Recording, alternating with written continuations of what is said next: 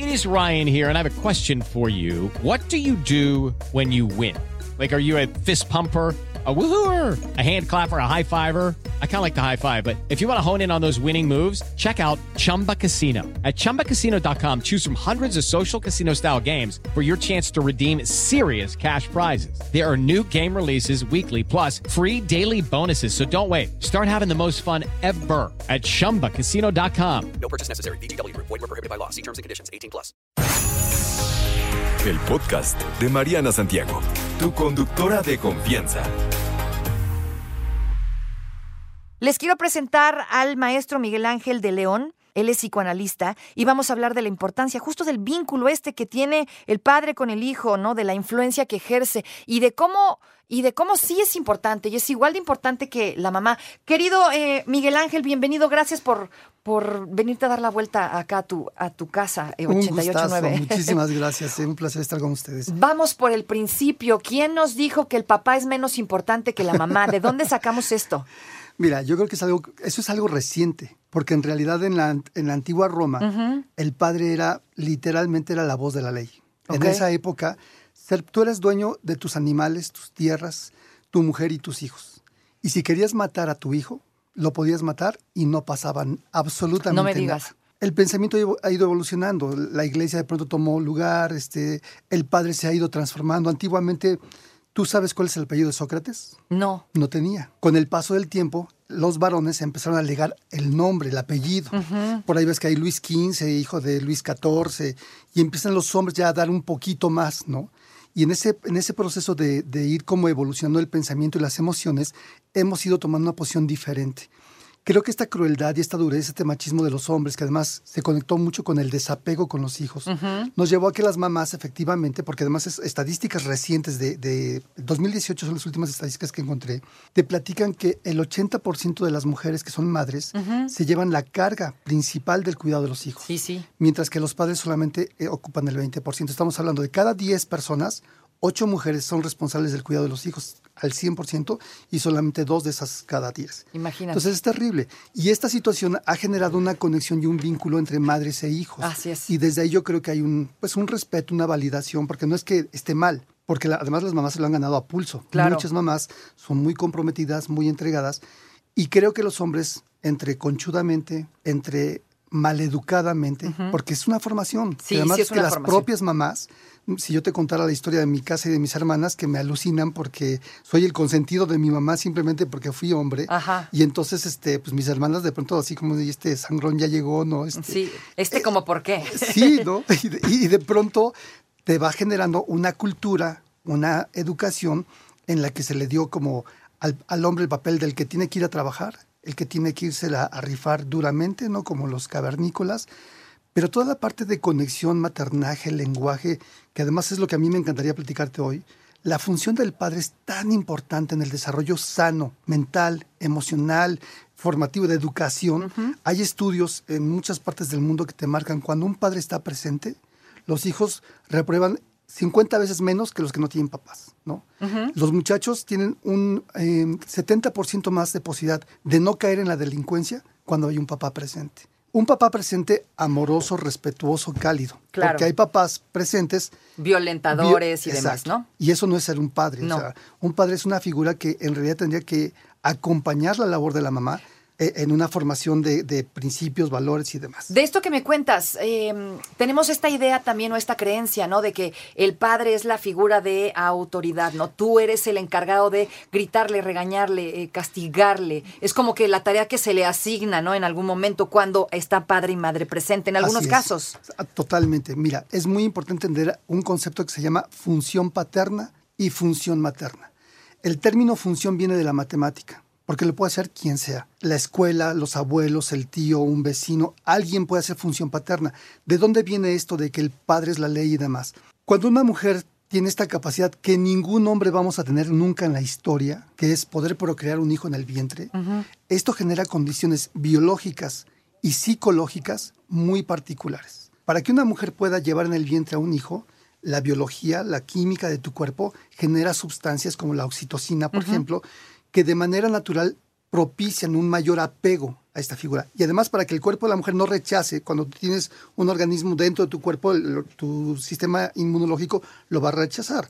Bueno, el cuerpo de la mujer tiene sustancias que le ayudan a que ese bebé no sea visto como un cuerpo extraño, sino como algo parte de ella. Y psíquicamente hablando, muchas mujeres llegan a tener lo que se llama depresión postparto. Así es. Porque en el momento que sale el bebé, es como si les hubieran cortado un brazo. La gente que le cortan un- una mano, un dedo, tiene lo que le llaman fantasma. Es la sensación de que ahí sigue. Entonces, esto genera situaciones psicológicas que requieren de un proceso de separación y de diferenciación entre lo que es el niño y lo que es la mamá. Tú imagínate que un bebé recién nacido, no, su pensamiento no es tan elaborado como el que nosotros tenemos. El bebé recién nacido cree que esas cosa o persona o algo allá afuera, porque incluso a nivel de visión, un bebé que le das de amamantar, su visión alcanza 15, 15 centímetros más o menos. Ni siquiera ve la cara de mamá. Él ve un pecho, que es lo que le está dando de comer, y si le satisface el apetito que tiene, se siente muy contento y feliz. Si lo frustra, se siente furioso y enojado. Entonces, ahí se va construyendo el aparato mental. Ok. ¿sí? Estas condiciones hacen que mamá e hijo muchas veces se queden como muy pegados, como fusionados.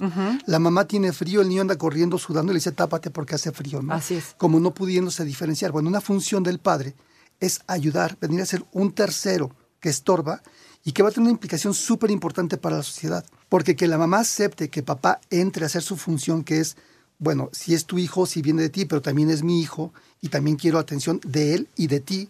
Eh, hemos crecido y, y hemos creído durante mucho tiempo, y lo decimos, el vínculo con la madre es más fuerte que el del padre. ¿Qué tan cierto es esto? No, no, nada cierto, absolutamente nada cierto. Te decía de la función paterna y materna.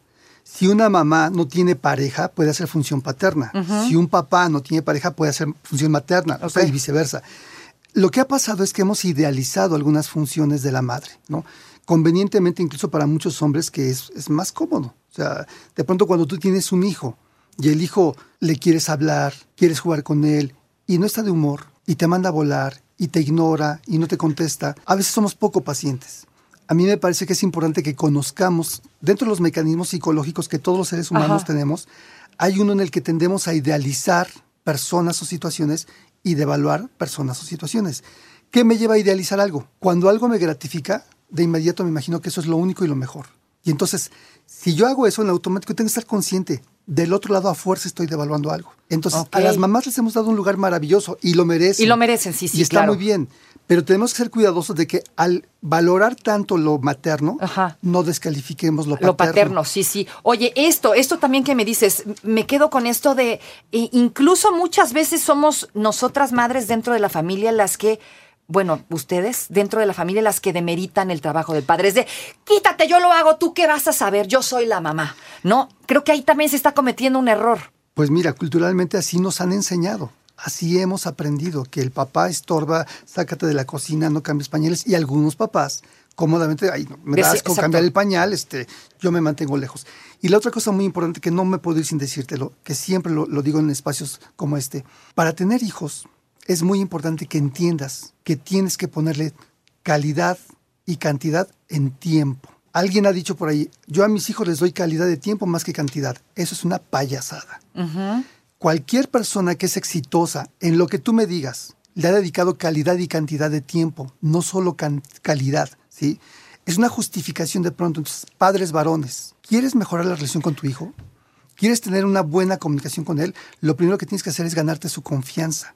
Si tu hijo no se abre, no te cuenta Ajá. como la mamá, quizá tienes que reflexionar qué tanto tiempo estás invirtiendo con tu hijo. Porque seguramente si él es distante y, y ausente contigo, es porque tu presencia no ha sido la suficiente. ¿no? Así es, tienes que estar como padre. Sí quiero y lo tengo consciente. Sé que me tengo que meter al rol y tengo que hacer la chamba y no le puedo dejar la chamba nada más a la señora. ¿Cómo me meto?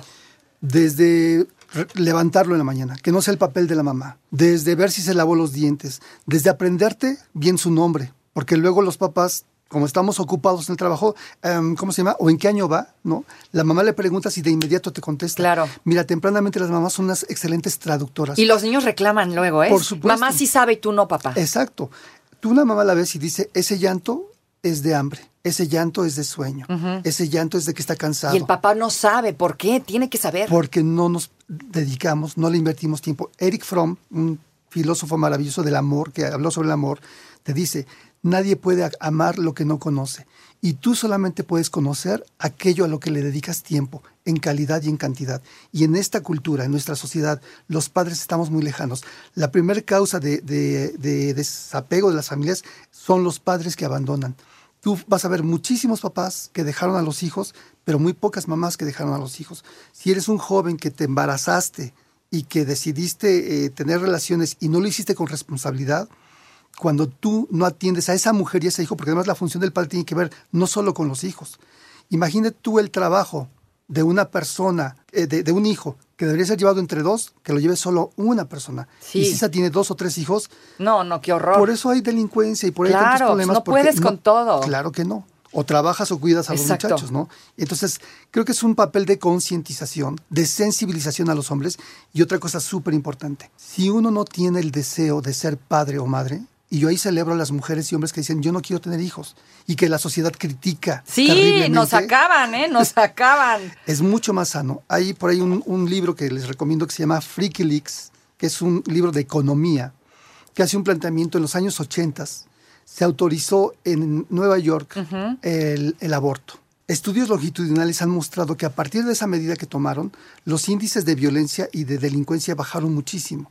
La respuesta que algunos psicólogos le dan a esto es que como no había hijos no deseados, entonces un hijo no deseado la pasa súper mal Claro. y está odiando al mundo y está rencoroso. Entonces, si no tienes el deseo de ser padre o madre, no Mejor te metas. no te metas Sé en eso. responsable, cuídate, disfruta tu sexualidad, pero sobreprotégete, porque si no, seguramente vas a ser un mal padre y vas a generar un mal hijo y vas a dejar un problema para la sociedad. Para resumir, ¿cómo, ¿cómo comienzo a cambiar mi mentalidad como padre, ¿no? ¿Cómo me empiezo a ser responsable y cómo, cómo eh, puedo entender, ¿no? ¿Qué debo hacer para eh, cambiar estos pensamientos que traemos de muchos años atrás y darme cuenta que mi hijo me necesita de la misma manera que necesita a su mamá? Mira, te diría una cosa que a lo mejor va a sonar chusca y vulgar, pero a los hombres diría, hombres, controlemos nuestra cachondez, ¿sí? Porque frecuentemente vemos a la mujer solamente como un cuerpo, como un objeto, ¿no?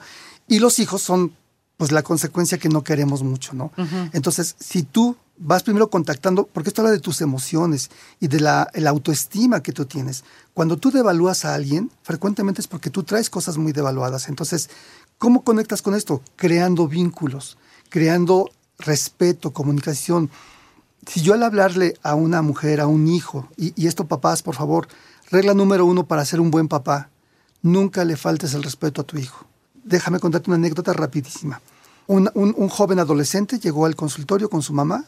Eh, La señora se quejó de él horriblemente. Este escuincle es un pelado, majadero. De pronto el chamaco se paró, se le puso así enfrente de la cara y le dijo, cállate, cerda, eres una, y una majadería tremenda. eh". Dios mío. Yo me quedé sorprendido. Cuando hago la investigación descubro que la primera que le faltaba el respeto a este muchacho era El la mamá. Era la mamá. La mamá. Pero digo, pero es el- la mamá o el papá. Y muchos papás estamos muy acostumbrados a hablar como hombres rudos, porque creemos que eso es ser más masculino, Sí, eso es más fuerte, más, más viril, este, con majaderías. No le puedes faltar el respeto a tu hijo, porque si no vas a dañar la relación con él. Así que acércate, no le faltes al respeto.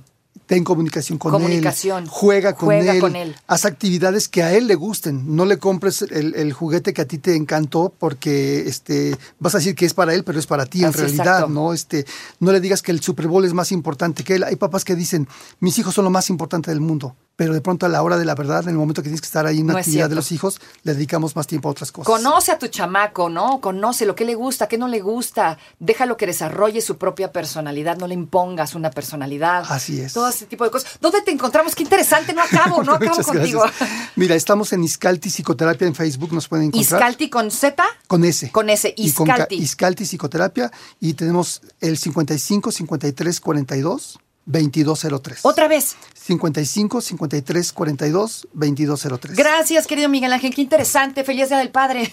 No te preocupes, Mariana estará de regreso muy pronto. Recuerda sintonizarla de lunes a viernes de 10 de la mañana a 1 de la tarde por 88.9 Noticias. Información que sirve. Tráfico y clima cada 15 minutos.